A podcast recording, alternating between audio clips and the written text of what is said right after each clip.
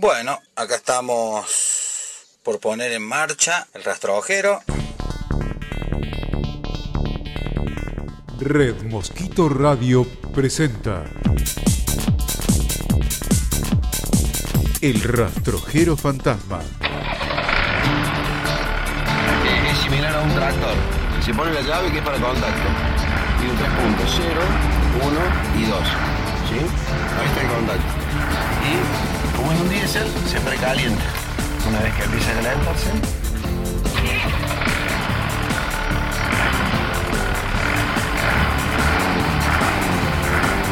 el rastrojero Diesel. Justo hacer me di cuenta que solo es cuestión de plata.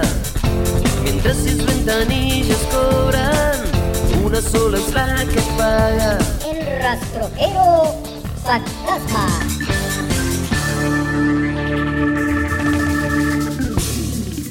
martes, a la medianoche, un programa de miércoles.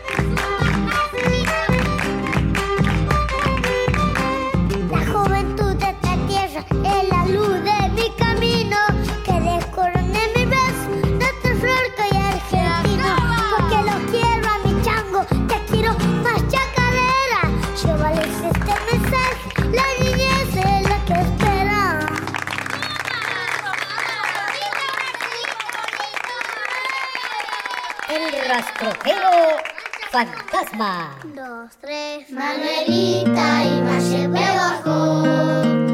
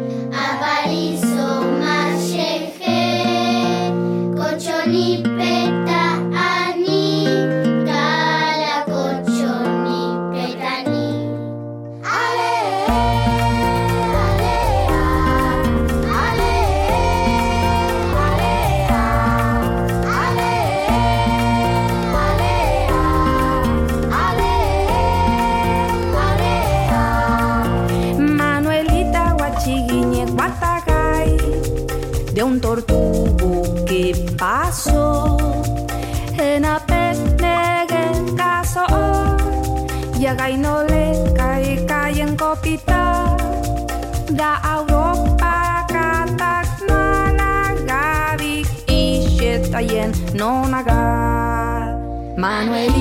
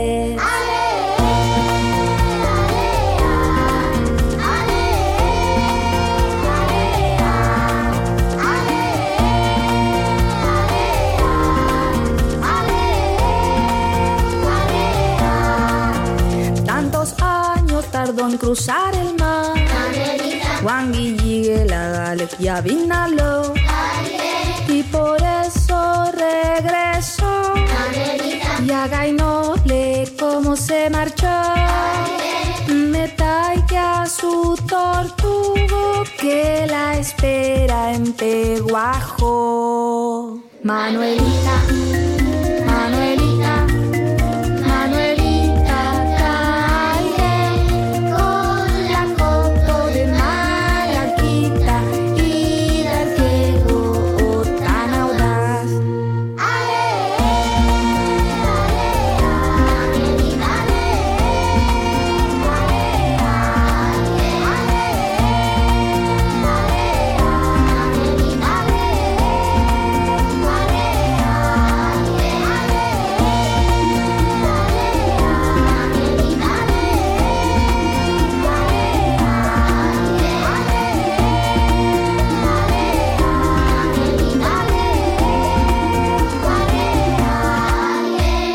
El duende pombero es ser multiforme.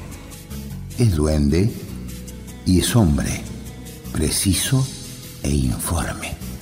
Él vaga de noche y nunca se acuesta, trajina sin pausa y sale a la siesta.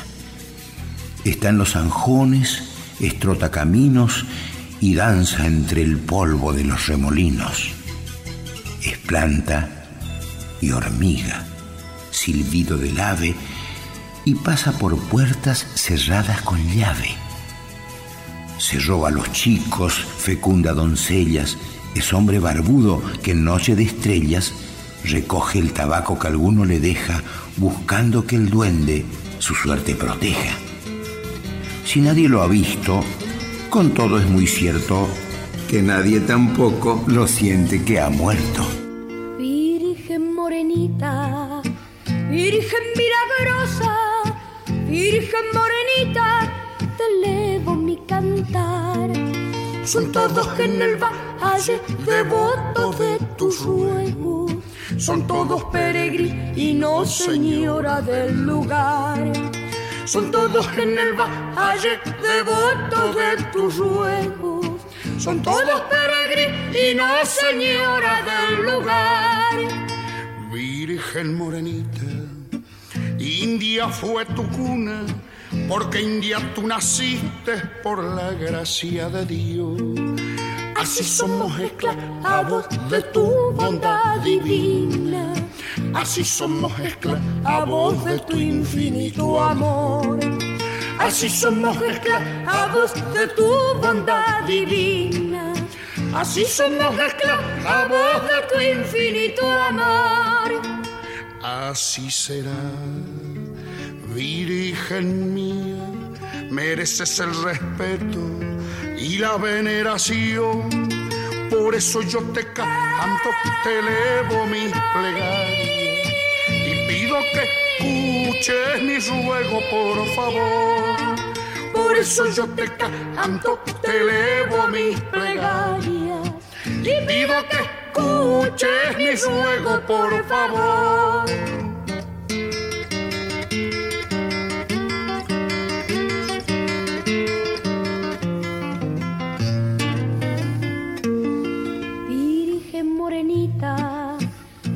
Santa Inmaculada, Virgen morenita, Señora del lugar. Tú gozas del respeto y cariño de tus hijos, así los peregrinos te rezan en tu altar. Tú gozas del respeto y cariño de tus hijos, así los peregrinos te rezan en tu altar. Virgen morenita, India te llamamos, porque India tú naciste por la gracia de Dios. Así somos esclavos de tu bondad divina. Así somos esclavos de tu infinito amor. Así somos esclavos de tu bondad divina. Así somos esclavos de tu infinito amor. Así será, Virgen mía, mereces el respeto y la veneración.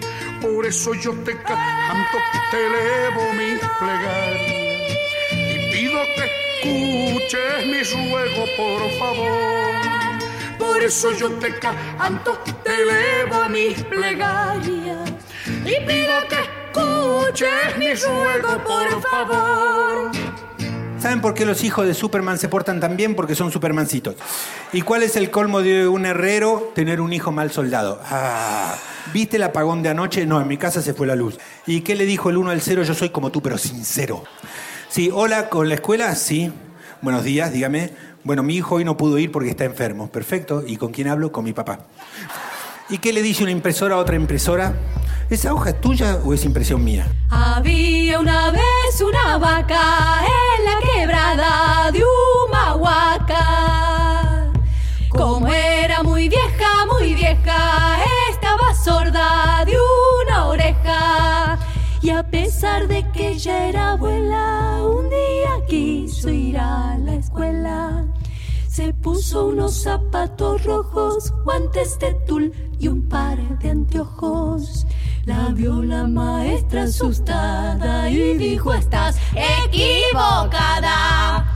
Y la vaca le respondió, porque no puedo estudiar yo. La vaca vestida de blanco se acomodó en el primer banco. Los chicos tirábamos tizas y nos moríamos de risa. La gente llegó muy curiosa a ver a la vaca estudiosa. La gente llegaba en camiones, en bicicletas y en aviones. Y como el bochinche aumentaba en la escuela, nadie estudiaba. La vaca de pie en un rincón rumiaba sola la lección. Un día toditos los chicos nos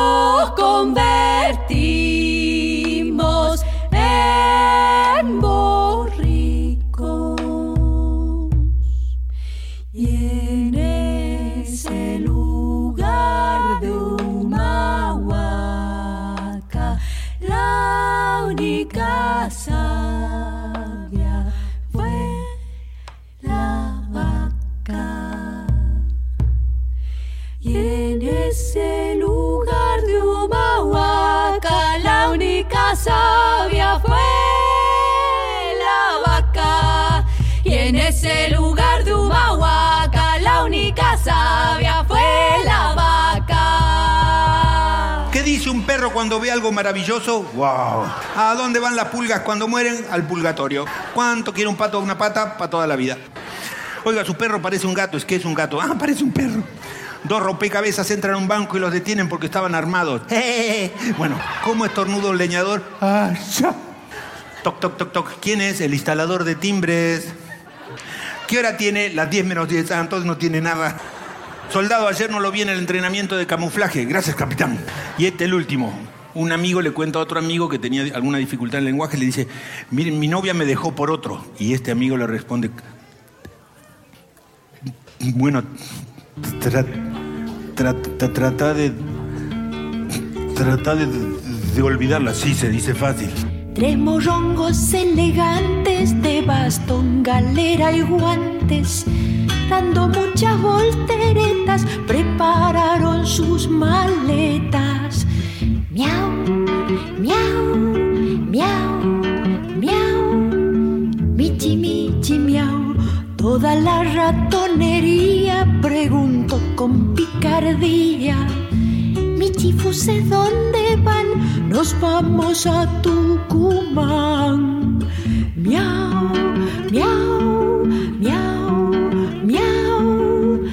Michi, michi, miau.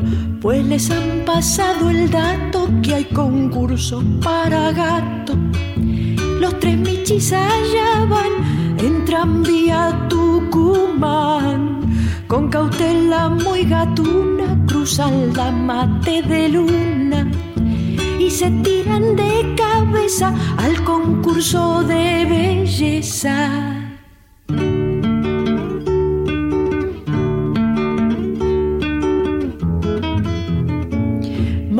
El concurso era para gato y chacarera, los echaron del salón sin ninguna explicación.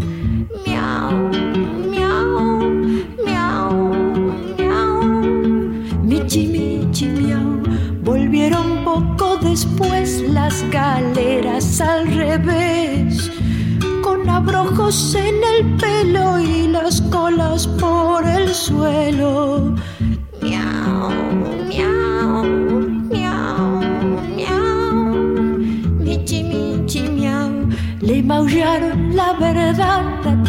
toda la vecindad. Tucumán es feo y triste porque el gato allá no existe. Los ratones escucharon y enseguida se marcharon. Los ratones allá van en tranvía Tucumán. El rastrojero fantasma arroba gmail.com El mundo evoluciona, la forma de escuchar radio también. Busca Red Mosquito Radio en Spotify o iTunes y disfruta de todos nuestros programas cuando quieras y donde quieras. Donde quieras.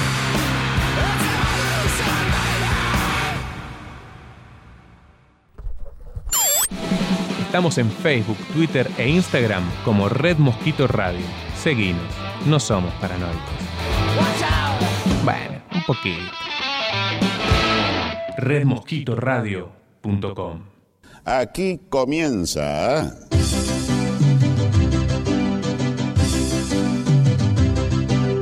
Radio Tertulia. Radio Tertulia, nuestra opinión y la tulia. El rastrojero fantasma. La samba Añoralgias ha sido recopilada por un gran investigador de nuestro folclore, un hombre nacido en el norte, el noruego Sven Kunsen, el Payo Kunsen. A él debemos, entre otras iniciativas, el simposio interdisciplinario que reunió a folcloristas y ginecólogos. El tema era la relación entre el examen de mama y el alazán de Tata.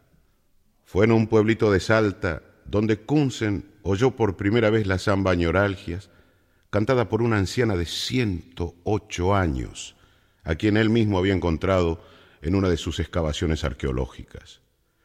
Dice Kunsen en sus memorias, la venerable mujer parecía confundirse con el paisaje. Me dijo, observe ese algarrobo, señalando un guanaco. Efectivamente, se confundía con el paisaje. Cuando ella terminó de canturrear la samba, sigue diciendo Kunsen, le pregunté si la había escuchado de labios de sus abuelos.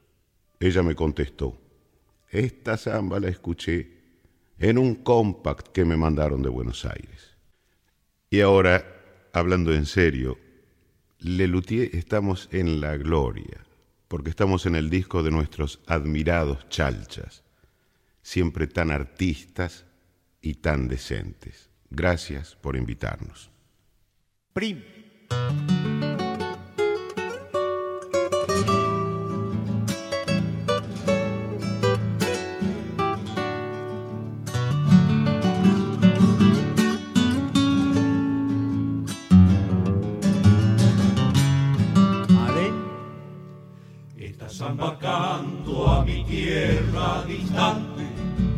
Cálido pueblito de nuestro interior, tierra ardiente que inspira mi amor.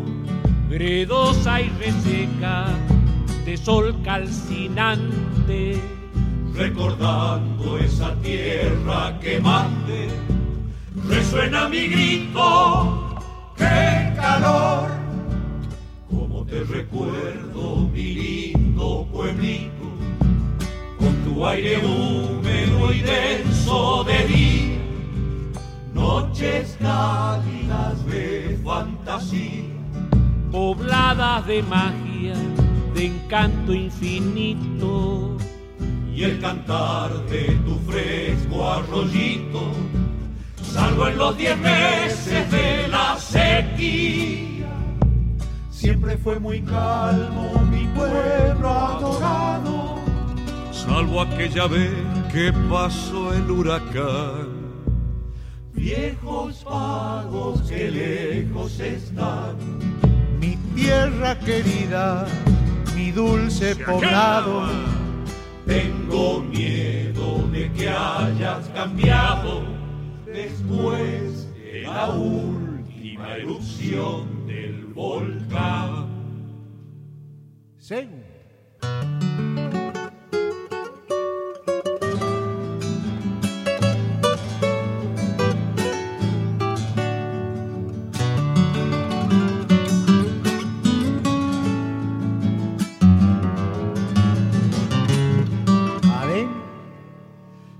que hasta ayer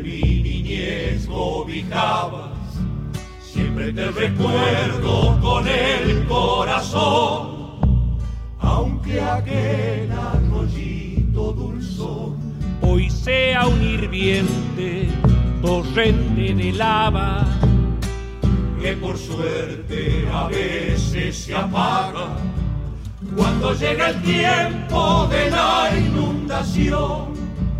Los hambrientos lobos aullando estremecen son mordidos por fieros mosquitos. No se puede dormir por los gritos de miles de buitres que el cielo oscurece. Siempre algún terremoto aparece y al atardecer llueven meteoritos.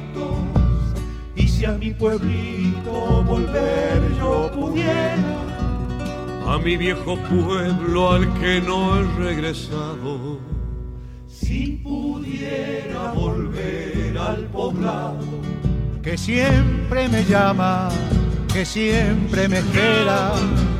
Si a mi pueblo volver yo pudiera, no lo haría ni mamado.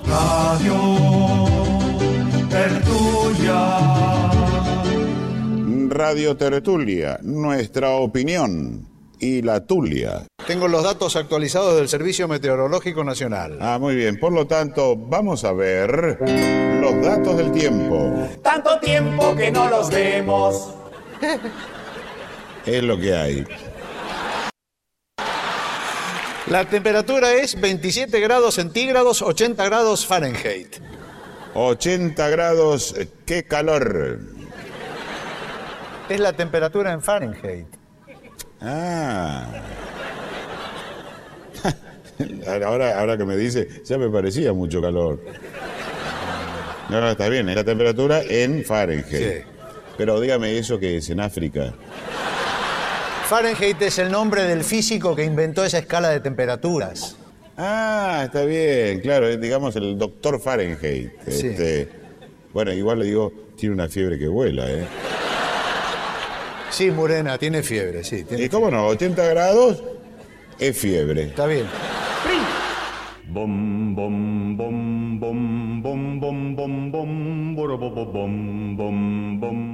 Rastrojero fantasma.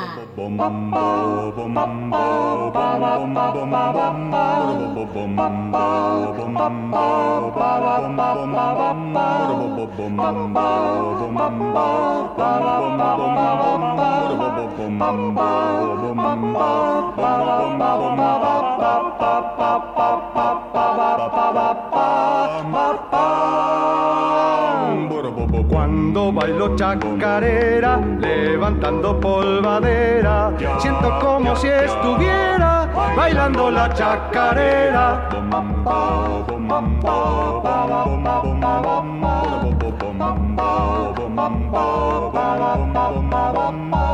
Me ha despreciado una china que seguí con mi manchao. No me había dado cuenta. Era la china de Mao. Bueno la Santiagueño a mí me dicen porque he nacido en Santiago. Si no fuera santiagueño, habría nacido en otro pago. Segunda. Bombo, bombo, bombo, bombo. ¿Bombo? ¿Querés el bombo? ¿Eh? ¿No querés el ¿Qué bombo? ¿Qué bombo? No, no pide el bombo. Dijo bombo, bombo. Pero estaba cantando. Y la... Pero cantabas una letra que sea bombo. Sí, pero no, pero, pero no si, quiere, si, bien no, lo dice, no, es, no es. Quiere, es él quiere, él le está diciendo un fonema onomástico, claro, sin ir más claro, lejos. Para, vamos a ponernos de acuerdo. Él dijo bombo, pero él bombo, dijo bombo, bombo estamos de acuerdo. Mira, viejo, si querés el bombo, acá tenés. Pero él no quiere el bombo, no lo vas a entender. Él dijo bombo, bombo. Pero él dijo para mí que él quiere bombo. Pero está cantando una partitura acá tenés. Lo que pareció ser que lo pedía. ¡Bueno, basta! Si te crees que yo me llamo un bombo. Tercera. Bom, bom, bom, bom, bom, bom, bom, bom, boro, bo, bo, bom, bo, bom, bo, bom,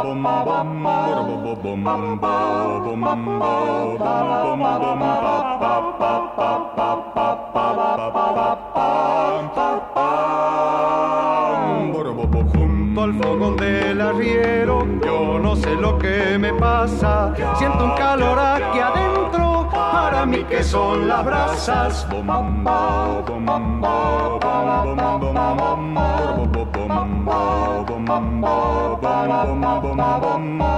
Cuando salí de Santiago, todo el camino he llorado. Lloré porque había dejado todo el camino mojado.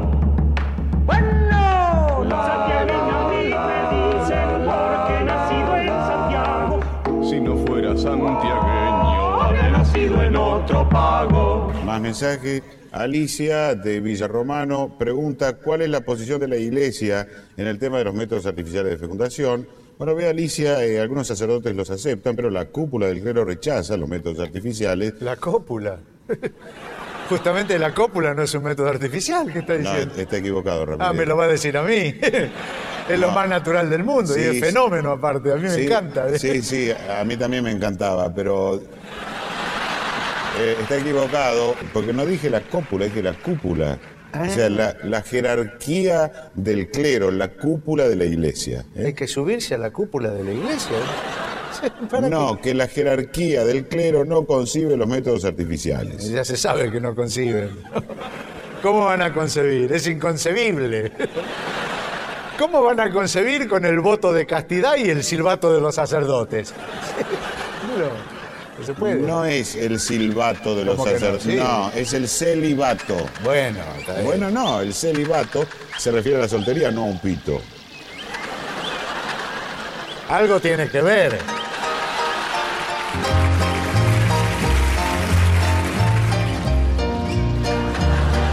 Bueno, para completar la respuesta, entonces, Alicia, digamos que la iglesia solo aprueba la forma natural. La prueba, en una de esas la prueba y le gusta. Era en una tarde de plenilunio en la selva de Curuzucuatián.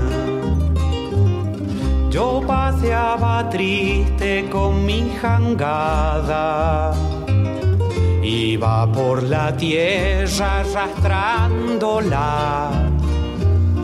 Y ya muy adentro en la selva espesa la bella indiecita yo descubrí.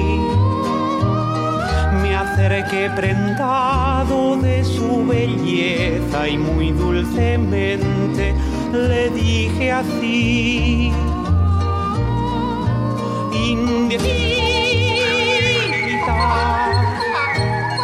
cálida y fragante como una flor. una flor. Indiecita, bella y candorosa tu amor. a nosotros también.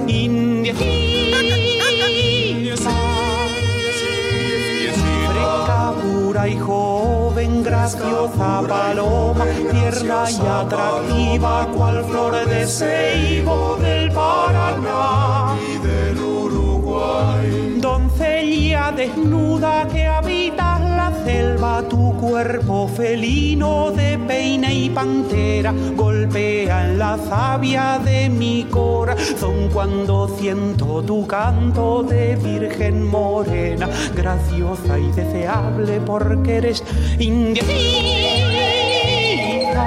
Pío, pío, pío. Me acerqué temblando por su hermosura. Se acercó y de pronto me sonrió. Me acerqué mirándola con ternura. Y en aquel instante todo ocurrió. Rastrojero fantasma. Ocurrió que a ya de chupen o papeten buen o iba e captura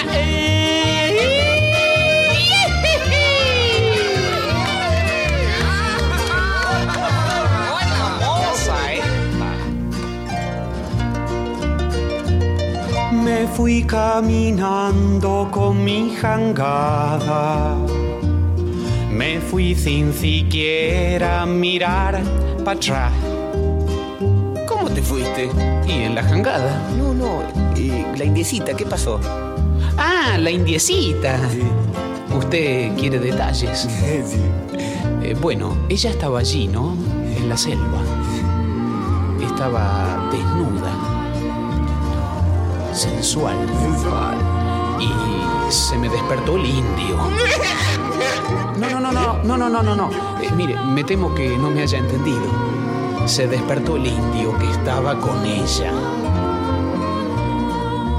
Taragüí, flor de lis, pájaro azul.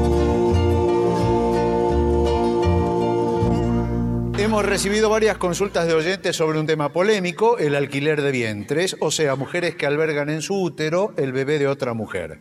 Casi todos preguntan cuál de las dos madres tiene más derechos sobre la criatura. Sí, vamos a leer lo que opina una especialista en Derecho de Familia, la doctora Susi García Silow, que dice textualmente, es evidente que la madre genética, la que aportó el embrión, tiene mucho más derechos que la madre que lo dio a luz. O sea, tiene más derechos que la madre que lo parió. Lo dice la doctora. Ahora, quiere que le diga a la doctora que boquita, ¿no? Jorge Luis de Bahía Blanca nos mandó un mail, dice que está... Perdón, disculpe, ¿qué nos mandó? Un mail. ¿Un mail? ¿no? Sí. Si no tenemos mail. Metió el mail en un sobre y lo mandó por correo. Dice Jorge Luis que está muy intrigado por el tema de la congelación de embriones. Pregunta qué parte exactamente le tienen que congelar. Angélica de Salta pregunta si es cierto que con los nuevos avances de la genética puede conocer el sexo de su hijo. ¿Está por nacer? No, ya tiene 19 años. Somos los colectiveros que cumplimos nuestro deber. No se puede, yo lo siento, ni bajarse ni subir. Con el coche en movimiento, no me gusta transigir. Salvo cuando son ancianos los que quieren descender. Que se larguen si son sanos, no me pienso detener. Somos los colectiveros que cumplimos nuestro deber. Plata chica no me queda cuando tengo que cobrar. O me pagan con Sí, ante la afrenta de pagarme con 10 mil. En monedas de 50 doy el vuelto muy gentil. Somos los colectiveros que cumplimos nuestro deber. Corro siempre, nunca flojo, con coraje y con valor. Si el semáforo está en rojo, acelero sin temor me olvido el freno, yendo a gran velocidad, con el colectivo lleno de porrazos de verdad. Semos los colectiveros que cumplimos nuestro deber. Cuando llueve a la vereda, me aproximo servicial, salpicando con la rueda al que espera, soy genial. Si el asfalto está mojado, paro lejos del cordón, nunca falta el apurado que se tropezón. Semos los colectiveros que cumplimos nuestro deber. Semos los colectiveros que cumplimos nuestro deber. Hasta mañana, Ramírez. Aquí finaliza otro programa de. Adiós, tertulia. Nuestra opinión y la tulia. Así es, el rastrojero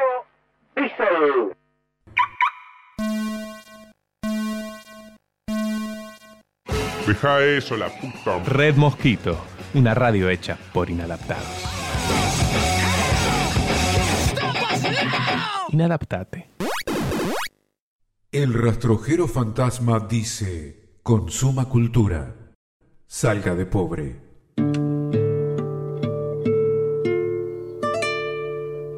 Aquella voz desgarrada, algo afónica, que no obstante afinaba a la perfección, era hija del cante, del cante grande. No sé si vive aún, excepto en los discos que grabó, pero se llamaba Ramón y seguirá siendo para muchos el hijo del almacenero extremeño borrachín de nombre Isaac, con boliche instalado al sur de la provincia de Buenos Aires. Físicamente magro y musculoso, algo estrábico, casi siempre sonriente y dispuesto a compartirlo todo, tocaba muy bien la guitarra para lo muy poco que le había enseñado su padre, que era cantor, cantaor, hondo por siguirillas, alegre y sencillo por sevillanas, alegrías, pero apenas rasgueaba como es natural en tales casos. Si está vivo, Ramón debe tener ahora 67 años. La penúltima vez que lo vi, estaba recién desgarrado por la psicoanalista, acababa de recibir un perro regalado al que bautizó Rice, me contó, el día que reveló algunas características y el nombre de su padre como primera aproximación a sus asuntos en plan de amigos. La psicoanalista era flaca pero joven, inteligente pero rapaz, honesta, pero no mucho, digamos, lo necesario, de nombre Inés. Así, por ejemplo, en la primera y única ocasión que tuve de hablar con ella a solas, le reproché tener atrapado a Ramón entre sus ramas, explicándole que yo sabía lo que es el análisis y hasta refiriéndome con ironía a Karen Horney. Ella intentó no sé qué psicodrama levantando tetas y ahuecando el tono de la conversación, pero quedó claro que yo era amigo de Ramón y él debía cantar en lugar de andar acompañando cantores por ahí, de Buenos Aires a Madrid, de Madrid a Barcelona, etc. Allá por la década del 60, Ramón acompañaba a una cantante porteña de clase X y vivía en París con su psicoanalista. Yo también cantaba y vivía en Madrid. Durante los seis años que transcurrieron hasta que él volvió a Buenos Aires y yo poco después a Montevideo, nos veíamos ocasionalmente en una u otra ciudad, nos amanecíamos entre copas, nos escribíamos con frecuencia y de vez en cuando nos encontrábamos en festivales, recitales de carácter político u otros, en los que compartíamos el escenario con sus cantores de turno que lo habían contratado. Yo insistía cada vez en que tenía que dejarse de joder y decidirse a cantar. Había que oírlo. Guitarrista acompañante de cualquiera, costaba mucho abrir un espacio para él en una reunión, para que se decidiese a soltar un estilo, una milonga, un vals, con aquella voz raspada, tensa, delicada y dramática, de amplísimo registro como pocas se pueden oír. Terminé convenciéndolo de que grabara, asumiera su voz. Una tarde, en Madrid, firmó un contrato. Su primer disco registra una versión inimitable de guitarra mía, versos de Julio Herrera que él musicalizó, galerones, alcatraces y hasta unas alegrías flamencas aprendidas de su padre, de las que ofrece una versión burlesca, diabólica, imbailable. Su vida discográfica iba a ser breve. Solo grabó una veintena de canciones que vendieron algunos miles de ejemplares en Europa y Argentina donde me gustaría saberlo con certeza.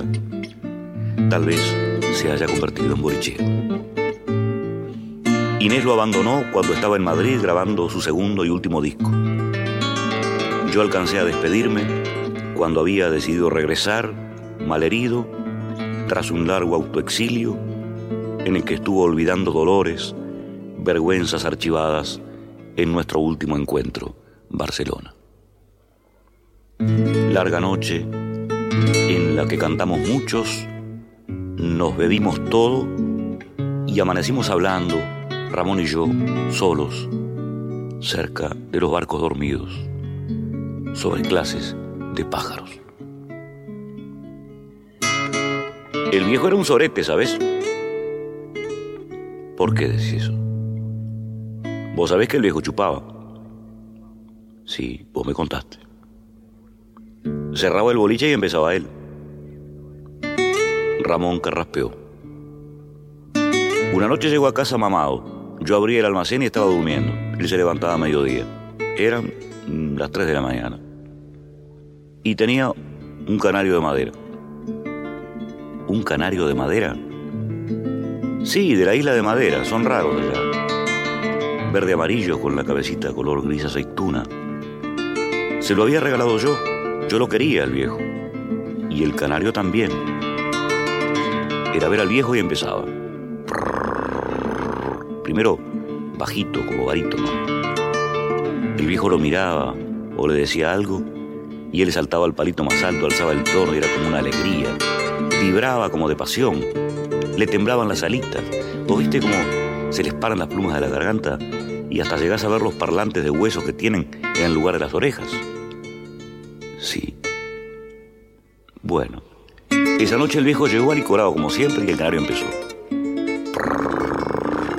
Estuvo, qué sé yo, como no sé, 10, 15 segundos, no te creo exagerar. Y de repente se apagó. Una mano de Ramón se había clavado en mi antebrazo. Yo me había despertado al oír la puerta, la llave del viejo en la puerta, y había prendido un cigarro, estaba sentado en la cama, hasta que de repente aquellos chillidos, los barcos chirriaron. Sí, mirá. A Ramón se le caían las lágrimas. Estamos muy en pedo, pensé yo. Mirá, mirá. Me levanté y corrí hasta la cocina. Mientras los barcos se mecían crujiendo como ataúdes, se hizo un hondo silencio y Ramón prosiguió. ¿Sabés lo que había hecho el viejo? Aquí el único que canta soy yo. Me adelanté a narrar lo que yo sabía, pero Ramón ya no recordaba habérmelo contado. Sí, sí, había rociado al canario con alcohol y le había arrimado un fósforo. La voz de Pastora Pavón acudió a consolarnos desde algún tocadisco lejano. El bichito estaba casi carbonizado, tiritando en el piso de la jaula y chillando, chillando como una chicharra en el campo en verano. ¿Te acordás? Ramón, escuchame, tranquilízate. Alcancé a sacarlo y envolverlo en un repasador, pero no había nada que hacer, se murió envuelto en aquel trapo, saltando como un bultito arriba de la mesa, chillando, gimiendo, cada vez más despacito. Y yo empecé a llorar, a gritar, qué sé yo. Le di una patada a la mesa y le encajé al viejo una trompada como nunca le pega a nadie, no sé. Creo que lo noqué, lo volteé de la silla del piñal. Y me fui. Casa. Nunca volví. La vieja había muerto cuatro años antes. El viejo se quedaba solo, pero yo nunca volví. No lo vi morir, ni sé cuándo se murió, ni me interesa. Un lanchón topó contra la marina y rechinó largamente con toda su osamenta. Por eso canto a fondo. Inés me explicó.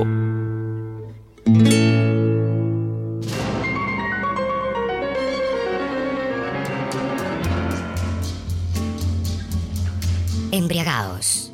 Hay que estar siempre borracho. Todo consiste en eso. Es la única cuestión. Para no sentir la carga horrible que os rompe los hombros y os inclina hacia el suelo, tenéis que embriagaros sin tregua. Pero, ¿de qué? De vino, de poesía, de virtud, de lo que queráis. Pero embriagaos. Y si alguna vez, en las gradas de algún palacio o sobre la hierba verde de un foso, en la tristona soledad de vuestros cuartos, os despertáis, disminuida ya o disipada la embriaguez, Preguntad al viento, a la ola, a la estrella, al ave, al reloj, a todo lo que gime, a todo lo que huye, a todo lo que rueda, a todo lo que canta, a todo lo que habla. Preguntadle qué hora es. Y el viento, la ola, la estrella, el ave, el reloj os contestarán es hora de emborracharse. Para no ser esclavos y mártires del tiempo, embriagaos, embriagaos sin cesar de vino, de poesía o de virtud. Embriagaos de lo que queráis.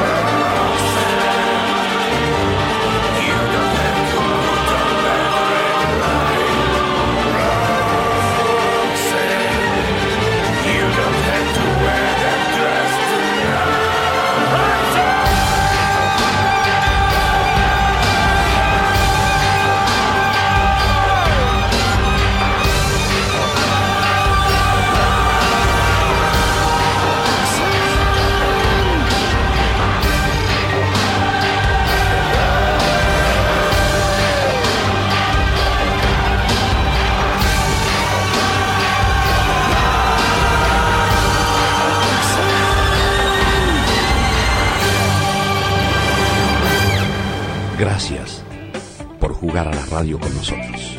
Gracias por entretenerse. Gracias por entretenernos. Muchas gracias, amigos y amigas de siempre.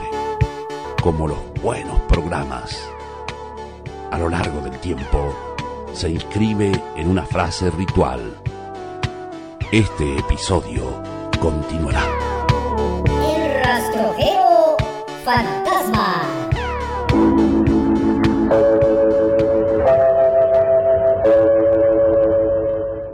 Seguí escuchando redmosquitoradio.com.